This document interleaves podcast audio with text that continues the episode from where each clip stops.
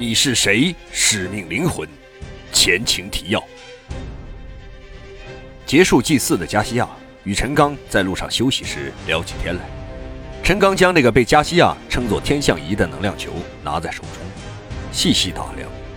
同时，加西亚为陈刚讲述了许多关于玛雅祭司传承人的故事，并第一次跟陈刚袒露了部分自己的身世。可这些传说与解释，并没有让陈刚豁然开朗，反而让他产生了更多的问题。就在陈刚想要继续发问的时候，加西亚却结束了这段对话。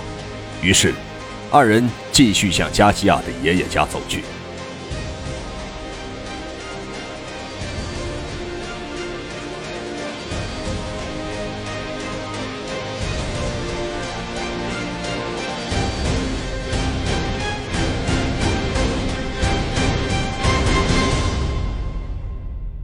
第三章十一，二次追杀。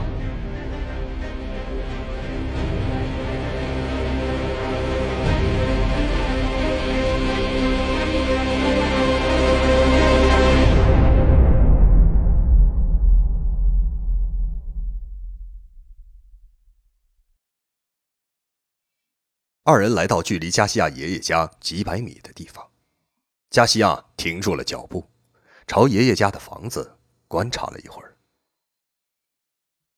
加西亚的汽车正停在院子里，周围的环境好像也没有其他变化。二人走进爷爷的屋子时，老人正半躺在一个躺椅上喝着咖啡。老人看到他们进来，用西班牙语对加西亚说了一阵话后，加西亚平静的脸上顿时紧张起来，立刻收拾行李。马上离开这里。加西亚说话的语气急促而又紧张。在收拾行李的过程中，加西亚用极快的语速跟爷爷交代事情。老人听到他的话之后，频频点头，表情也开始紧张起来。他们早晨没有找到我们，一定还会来的。加西亚驾车驶离爷爷所在的村子时，对陈刚说道。谁？之前进我家搜查，后来到旅店中找我的那伙人。他们怎么总是能知道你的行踪啊？陈刚的问话使得加西亚也对这个问题开始思考。二人说话间，汽车驶向了主要公路，车速也开始快了些。可能还会有其他跟踪器的。陈刚提醒着加西亚：“我的包在后座上，你帮我检查一下，好吗？”陈刚将加西亚放在后座上的包拿到前面，仔细的检查包中的物品，应该是手机，其他的东西都检查过了。陈刚将加西亚的手机拿在手里，摆弄着对加西亚说道。如果是通过手机锁定行踪，那这些人的势力可就太大了。他们到底是谁呢？还没等陈刚将话说完，驾车的加西亚就感到车子一阵抖动，渐渐的失去了动力。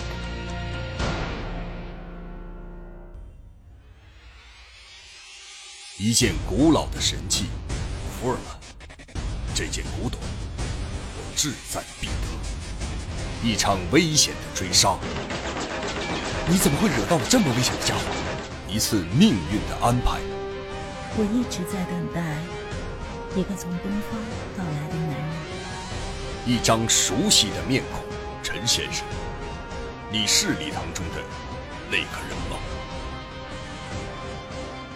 欢迎收听《你是谁？使命灵魂》第三章：美洲玛雅之谜。作者：王金，由徐淼播讲。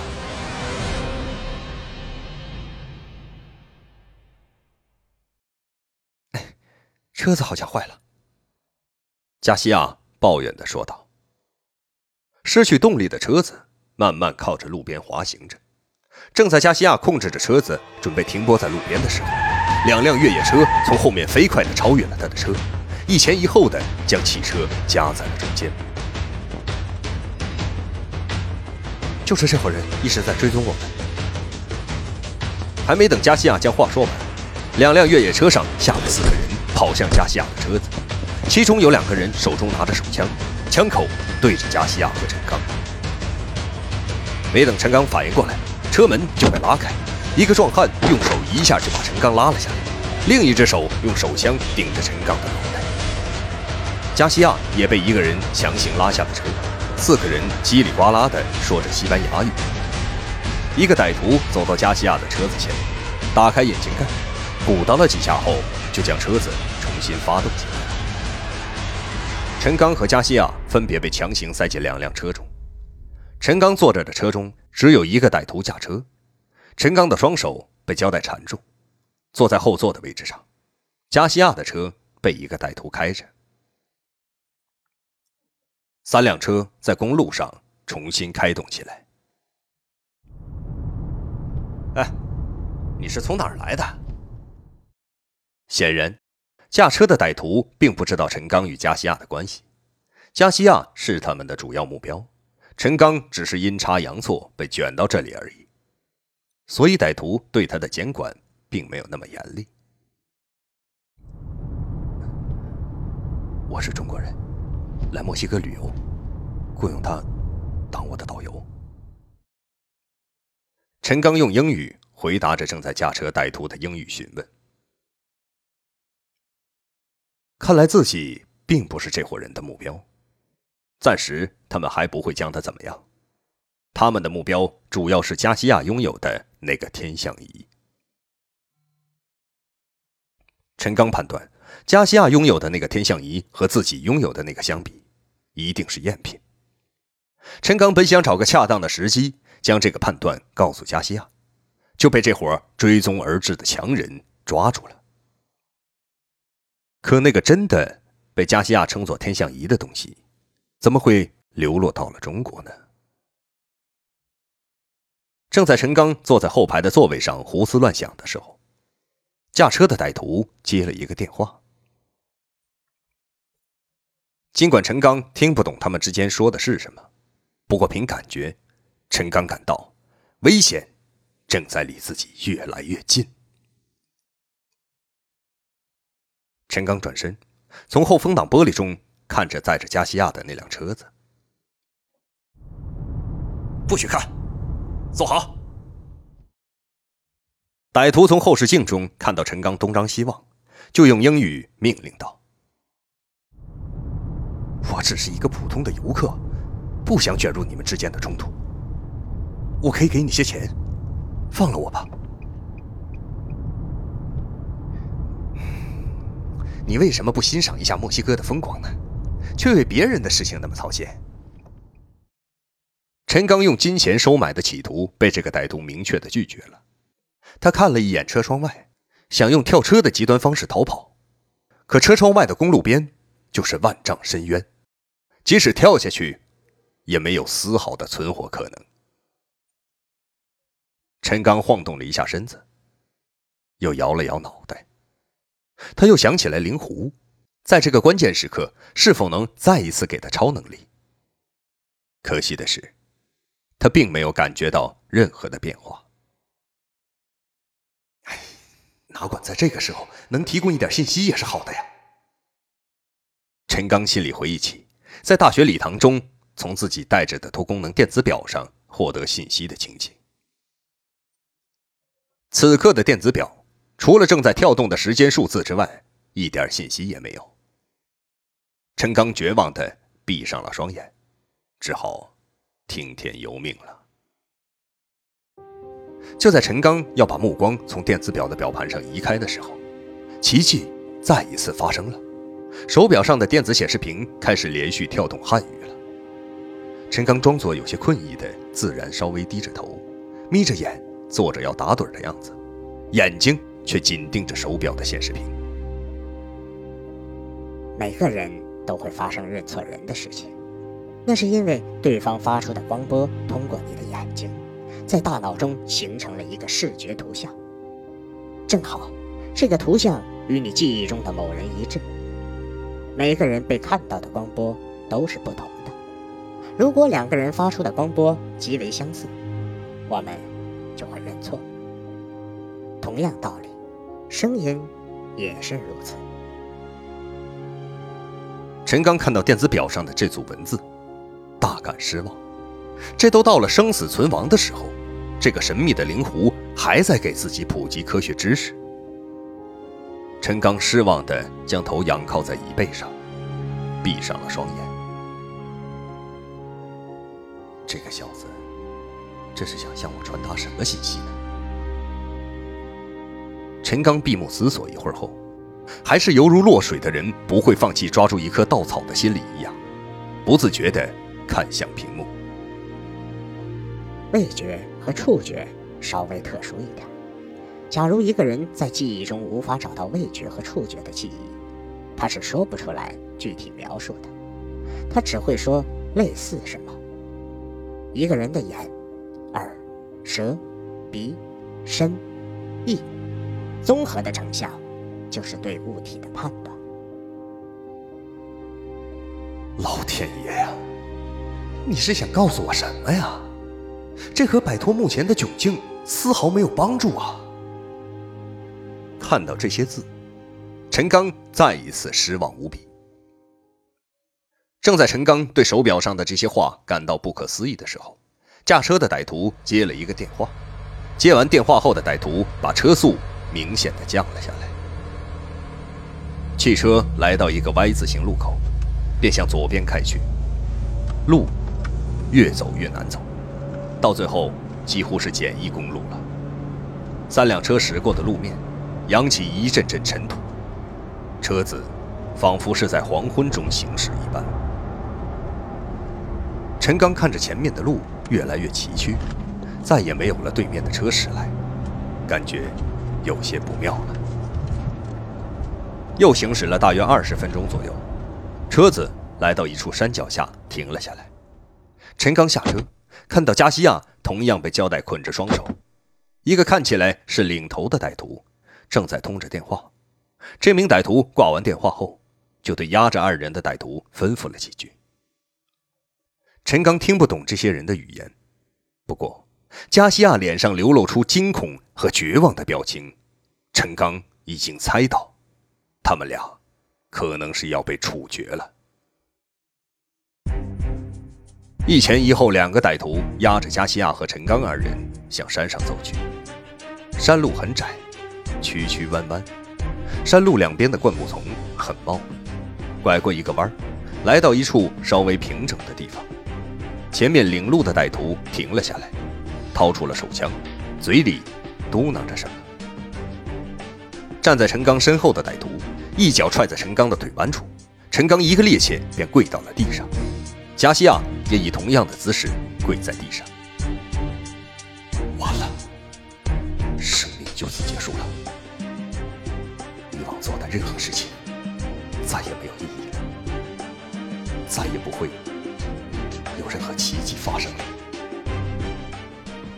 陈刚在心里回想着，自从自己被确诊为只有几个月生命的病人，以及后来发生的种种奇迹，像放电影一般。在脑海中快速的掠过，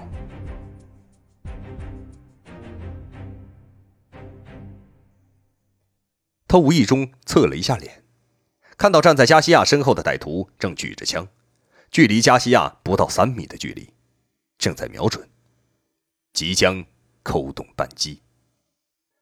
陈刚无意中的一扭脸打扰了正准备处决加西亚的歹徒，他也无意中看了一眼侧头看向他的陈刚。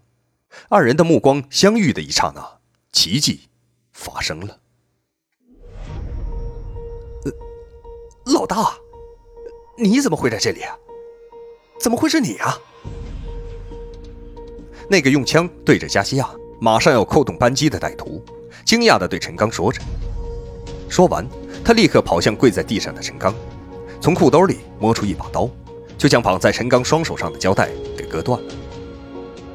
那个站在陈刚身后，也准备扣动扳机的歹徒，这时也走上前来，嘴上说着：“搞错了，真的以为你就是女人身边的亚洲人呢。”二人说的语言，陈刚听起来就犹如自己的母语一般，丝毫没有任何需要在大脑中通过语言中枢转换的必要。两名歹徒立即走到陈刚身边，将他从跪着的地上搀扶起来，嘴中不断说着道歉的话。头儿，这个女人怎么处理？准备处决加西亚的歹徒将陈刚扶起来后，请示着：“把枪给我，我亲自处理了。”陈刚想了一下，用英文命令着。那个歹徒乖乖地将枪递给了陈刚。陈刚看到，刚才准备处死自己的那个歹徒，此时已经将枪口对着地面了。他还是不放心。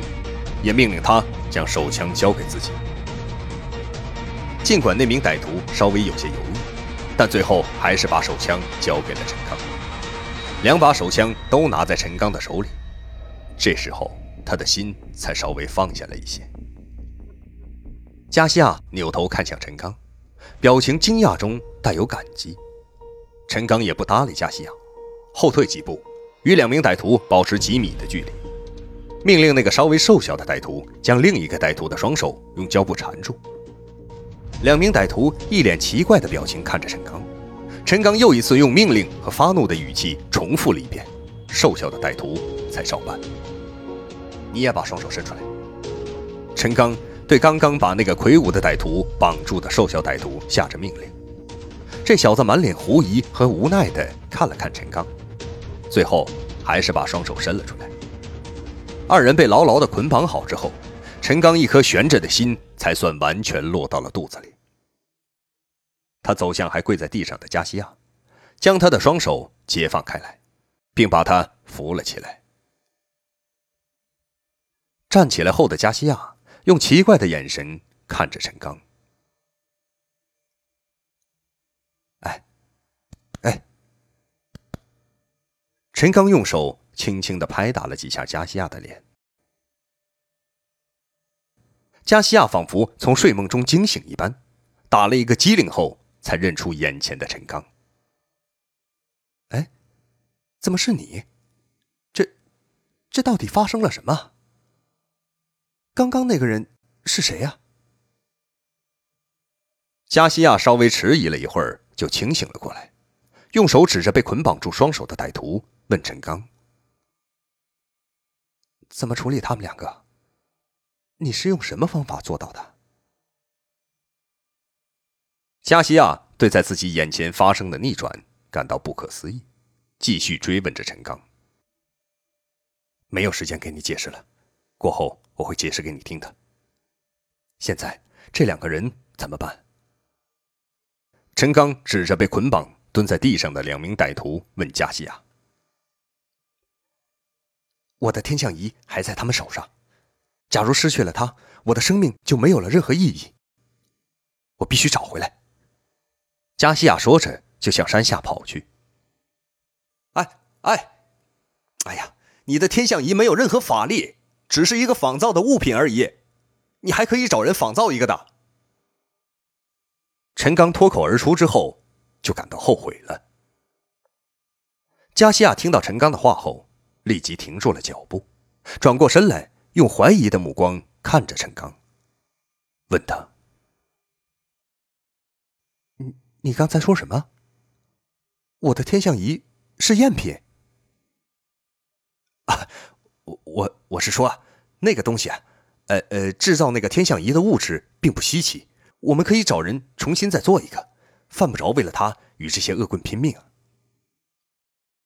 它的价值不能用金钱衡量，它是我们玛雅人相传了几千年的圣物，拥有它的人才具有与上天交流的资格和能力。我不能让它在我的手中丧失掉。如果一旦恶魔拥有了它，那么玛雅的所有后裔，甚至人类，就将面临巨大的灾难。只有拥有它的主人才能拯救我们。人类的灾难已经开始向我们走近了。加西亚越说越激动。陈刚的任何规劝，他也听不进去了。哎，那我，我替你把天象仪取回来吧。陈刚双手抓住加西亚的肩膀，晃了他一下，说道：“听到陈刚这样说，加西亚的情绪才稳定了下来。这把枪给你，看住他俩，要是不听话，就打死他们。”陈刚一边说话，一边拉着加西亚的手，回到了此时正蹲在地上、双手被绑住的歹徒身边。此时的歹徒仿佛从睡梦中惊醒一样，满脸狐疑地看着陈刚和加西亚，只是还没明白他们的双手是如何被捆绑住的。你把他俩的双脚也捆牢固，我一会儿去取天象仪的时候，你一个人对付不了他俩的。陈刚用枪对着两个歹徒，让加西亚将二人的双脚捆牢。加西亚捆绑完歹徒之后，陈刚又仔细的检查了一遍，确认万无一失后，才站起身，对加西亚说：“我去取天象仪。如果你听到枪响，就是我遇到了意外，你就一个人逃命吧。”那两个歹徒用愤怒的眼神看着陈刚，恨不得杀了他。不，你一定要平安的回来。加西亚说着，就搂住陈刚，在他的嘴上深深的吻了下去。瞬间，陈刚感到内心有一种说不出来的愉悦，好像多日的郁闷心情通过加西亚的这深情一吻，都被驱散了。陈刚从山上下到公路边的时候，看到另外两个歹徒正倚靠在车门边吸着烟，聊着天。他们还会把我认作他们的老大吗？陈刚在心里嘀咕着。假如他们看到我的时候，稍微有一点迟疑，我必须要先开枪。陈刚在心中做着预案。陈刚沿着公路边上走着，公路旁边就是茂密的灌木丛。假如有异常情况，第一时间可以隐身在灌木丛中。陈刚一边思索着对策，一边向停车等待的歹徒走去。与那两个守在车旁的歹徒，彼此已经可以很清楚的互相看清面孔了。陈刚的右手放在打开保险的手枪上，随时准备拔出射击。陈刚在军训的时候进行过射击训练，不过当时用的是自动步枪，枪法还不错。他和射击教练比较能谈得来，教练就让他用手枪射击过几次。不过手枪的枪法远比步枪的准度差很多。他一边在内心中祈祷歹徒继续将他认作同伙，一边祈祷一旦被发现，可以一枪一个将这两个歹徒放倒。正在吸烟的两个歹徒看到陈刚一个人走过来，便问：“哎，怎么回事？去了这么久，还没处理完？你怎么一个人回来了？”啊，他的腿被山上的石头割伤了，我回来取些东西，处理一下伤口，马上就处理完。陈刚嘴里应付着他们的问话，便来到刚才加西亚坐着的那辆车的后备箱旁边。二人看了一眼，边说边走向汽车后备箱的陈刚，并没有在意，继续吸烟聊天。看来神秘的灵狐在生死关头再一次赋予陈刚的这种偷梁换柱的方式，目前还起着作用。陈刚掀开后备箱，将自己包里的东西放到加西亚放着天象仪的背包中，背在身上，就往山上的小路走去。两名靠着汽车旁的歹徒继续聊着天。当陈刚即将走到公路通往山上的岔路口的时候，一个歹徒无意间回头向着陈刚走的方向看了一眼，感觉情况有些不对。哎，哎哎，那个包是那个娘们的，里面有我们要的东西，胶带不在那里面。你拿那个包干什么？站住！你站住！你他妈的，你要干什么？快点给我回来！站住！另一个歹徒也发现情况不对，立即掏出手枪向陈刚奔跑的方向连续射击。陈刚的身后传来一阵枪声，子弹在他的耳旁呼啸而过。陈刚听到歹徒的第一声喊叫时，就开始加快了脚步。后面的声音越近，他的速度越快，最后跑了起来。拐进灌木丛后，陈刚的心稍微放下了一点。他用手一边拨开挡在小路上的树枝树叶，一边向山上跑着。身后追击的脚步声越来越近，不断有子弹朝着他逃跑的方向射击。周围的树枝先后有好几枝被子弹打断。拐过一个急弯后，陈刚看到加西亚正朝自己这边张望着。快，快跑！后面追来了！东西到手没有？加西亚眼望陈刚的身后，即使在这生死关头，他也没有忘记天象仪的事情。陈刚喘着粗气，用手指了指后背上的包，点了点头，因为他累得实在说不出话了。先前那两个在公路旁等候的歹徒，这时候已经追了上来，距离陈刚和加西亚站着的地方越来越近。他们俩怎么办？二人跑到被捆绑的两名歹徒面前，加西亚问陈刚：“没有时间处理他们俩了，快逃命吧！”二人已经慌不择路了，顺着一条看起来有人走过的不是道路的道路，拼命地逃去。